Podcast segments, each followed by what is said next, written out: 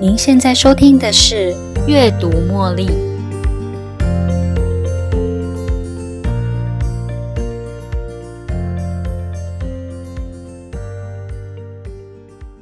还记得上一集小屋的故事吗？在今天的节目，我们将来谈谈故事的作者以及作者描绘故事的背景。故事呢，它是由一件令人发指的犯罪悬疑案开始。一位虔诚的父亲，在小女儿遭逢事故，再加上一直无法释怀的原生家庭对他的伤害，即使上过神学院的主角，成年后呢，对信仰依然是存着怀疑。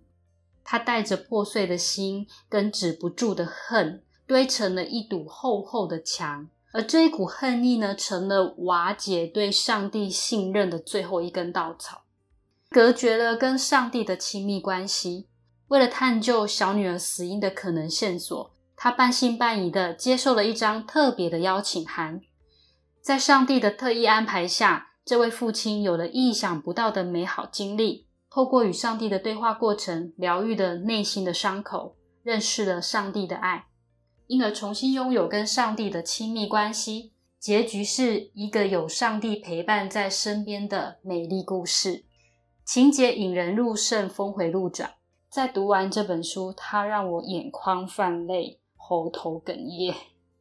我认为这本书传达的字字句句都在挑战我的信仰跟价值，唤起我对生命的期待与醒思。读完后会更了解神的本质。这也是一个由第三者，也就是主角的好朋友威利口述出来的故事。三年前的麦克呢，他是一位很会表达自己想法的人。不过，也正因为他经常指正别人的错误，并加以羞辱，所以跟他交往的人都会觉得对自己不是很满意。在三年之后，麦肯对上帝则有了更深入的理解，而麦肯也成了一位可以让自己跟别人都觉得自在的人。跟他在一起的对话十分精彩。也让人觉得人生十分丰富。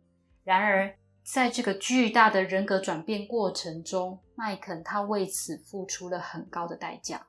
我们来谈谈小屋作者的背景。小屋的作者是威廉，出生在加拿大的传教士家庭，却很小就跟着父母亲到新几内亚传教，所以对当地有很深厚的感情。作者他也自己描述说，部落的语言也成了他的母语。从小在新几内亚长大的他，甚至以为自己就是部落的族人。当地的性侵文化似乎也是家常便饭。当他被送到寄宿学校，持续遭受到性侵这件事，带给他非常大的震撼。他觉得羞耻、困惑。说不出的复杂。在十岁后呢，他离开了新几内亚，回到了加拿大。然而，在这十一年中，他的内心世界却住了黑暗。在高中毕业前，他陆陆续续换了十三所学校，身份的认同让他觉得困惑：他到底是新几内亚的部落族人，还是白人呢？而威廉的父亲是一个有权威、有纪律的人，但也经常发怒。威廉一直以为一定是他做错了什么事，才会让父亲这么生气。父亲对他的态度让他误以为神也是如此，因为无法完成父亲对他的期待而受惩罚的概念，延伸到对上帝的看法。他坚信上帝对他也是有所期待。因此，努力的完成各种期待，努力的服侍上帝。但是呢，这些动机并不是来自于信任。他害怕上帝也跟自己的父亲一样，会对他发怒，会对他惩罚，就像上帝对他的儿子耶稣一样。他以为上帝喜欢一个完美的人，如果他可以成为一个完美的人，那么上帝就会爱他，就会宠他。那他也能够真正成为上帝的孩子。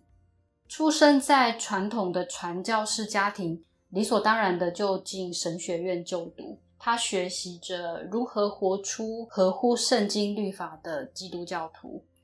但是，即使他能够将外在粉饰的非常好，他的内心却是坑坑巴巴。即便他对别人表现出善意，与人交往却让人不自在，与人争辩能够很成功的说服并且说赢别人，但是却让对方觉得自己好像有一点蠢。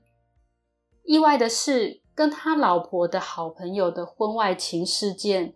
将他隐藏在内心的黑暗面全部摊开在阳光底下，而这一次他再也藏不住了。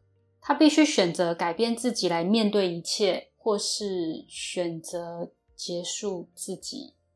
最后，他选择了接受心理治疗，与妻子还有家人重修旧好。而小屋这本书是由威廉写下对上帝的看法，以及内心经历的疗愈过程。小屋故事中的主角父亲是个教会长老，也是个酒鬼。小时候，父亲经常在酗酒后回家打老婆，接着翻开圣经，请求上帝的谅解。这有一点影射到作者本人的父亲经常发怒，而作者也像小屋故事中的主角一样，从小男孩开始就将这些画面看在眼里，痛苦刻在心里。长大之后，他也成了别人的老公，以及五个小孩的父亲。不过，跟自己的父亲不一样的是，作者他努力的成为了一位好老公、好爸爸。可惜的是，心中一直埋藏在心里的阴影，还有对上帝的不信任，以及教会系统的失望。作者做的任何努力，充其量也只不过是在粉饰自己屋子的门面，粉刷的再怎么精致。屋子内部却残破不堪，不堪一击。他忘了自己的价值以及生活的目的，如同作者提到，如果痛苦长久无法解决，就会忘记自己本来是被创造来飞翔的。主角就像生气的孩子一样，错过了许多美好。也跟我们一般人一样，当我们背负了太多的悲伤，却还得努力好好活下去的那种痛苦。我们都渴望可以跟上帝建立好关系，不是吗？作者邀请我们走到小屋里，当然那里令我们觉得痛苦，却也是我们心中最美的地方。请听分享，相信跟理解，才能让复原之路走得更完美。书里的织锦说令我印象非常深刻，这个是彭慧仙在推荐序里面提到的织锦说。他是这么说的：一幅绣工美丽的艺术品，从正面看来，丝线各安其位，配色鲜艳；但若是翻到了背面，则是完全不同的另一番景象。丝线扭曲盘错，有的长，有的短，颜色错综复杂。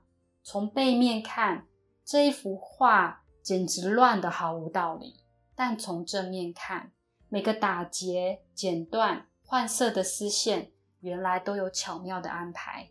你看过刺绣的作品吗？艺术品的正面呈现的是一幅美丽动人的图案。不过，当你翻到艺术品的背面，你就会发现这一切杂乱无章，线头长短参差不齐。这就好像人与人之间的关系，在这长短不一却又各自缠绕的绣线一样。活在这个世界的我们，处理的各式的冲突跟纠结，无法理解造物主他想要利用这样的丝线条件织出什么样的艺术品呢？一切都是最美好的安排。人生问题的答案其实很简单，只是我们所知道又能理解的少之又少。当虔诚的信仰遭受到创伤灵魂的质疑，产生的矛盾跟冲突，我们就会很想要问：上帝是真的爱他创造的人类吗？上帝爱我吗？如果他爱我，为什么忍心看着我们遭受各种的不幸跟苦难？痛苦跟希望是人类的共同语言，因为我们都相信善有善报，恶有恶报。也相信苦难一定有它存在的意义，因此，每当有了苦难却毫无希望和公义时，我们总是质疑老天爷的公平跟良善。在阅读的过程中呢，最令我觉得讶异的是，作者提到上帝不是要我们照着圣经上的教条活着，他要我们敞开心房，让上帝住在我们的内心，与我们一起建立的亲密关系中，活出上帝的样子，快乐、搞笑、幽默，也充满了爱。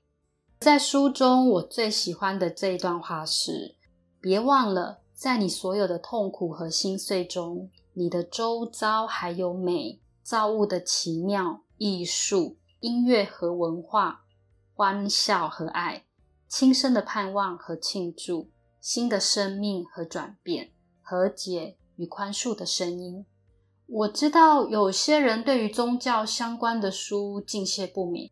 如果你知道这本书是以基督教的概念来完成的话，你或许会觉得排拒。如果你是属于对宗教比较排拒的那一类人，我建议你可以用看故事的角度来阅读这本书。毕竟这本书也是登上《纽约时报》文学类畅销书排行榜的冠军哦，而且据说是二零零八年全美最畅销的小说。保持开放，才能让生命增添其他的可能性与色彩。你将看到爱跟疗愈。其实，我们能够拥有生命这件事情，就足以令人感激。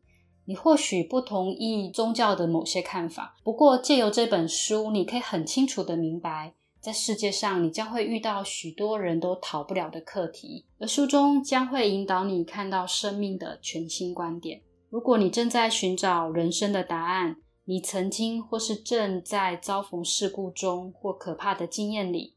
难以坚强的站起来，对生命充满好奇跟困惑，推荐你阅读这一本书。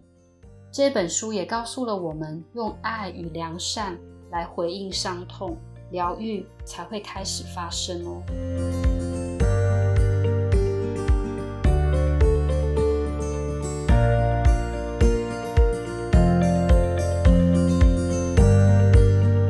又到了节目的尾声。如果你喜欢今天的节目，邀请您在 Podcast 留下五星评论、订阅并分享这个频道给您的好友。如果您有其他的反馈或想法，也欢迎留言给我。您的这些反馈都将成为背后那一股支持着我坚持不懈、持续创作、提供更优质内容的动力。感谢您的收听，我们下一期再见喽，拜拜。